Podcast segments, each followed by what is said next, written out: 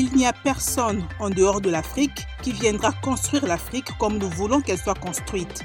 Pour cette raison, nous devons créer nos propres poules de ressources de développement. Nous avons déjà les ressources naturelles et minérales qui devraient être plus que suffisantes pour financer tout projet dont nous avons besoin, a déclaré le président du Malawi, Lazarus Chakwera, hier à Kinshasa lors du sommet de la SADC sur l'industrialisation de la sous-région. L'heure est venue de montrer et de dire au monde d'une seule voix que l'Afrique est ouverte aux affaires, mais que l'Afrique n'est pas à vendre, a-t-il ajouté. Le Burundi et la Banque africaine de développement ont signé trois accords qui s'élèvent à une vingtaine de millions d'euros. Ils concernent la réhabilitation du port de Bujumbura pour améliorer le réseau de transport régional afin de stimuler le commerce et contribuer à la croissance économique de la région. Ils veulent aussi développer les capacités des petites et moyennes entreprises et du secteur privé et la production agricole d'urgence. Terminons par le Kenya qui vient d'introduire la loi sur le dédouanement électronique avec guichet unique pour combattre l'évasion fiscale.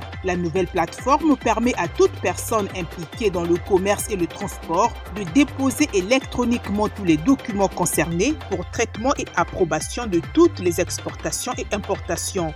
Les contrevenants risquent jusqu'à 500 000 shillings d'amende et un an de prison.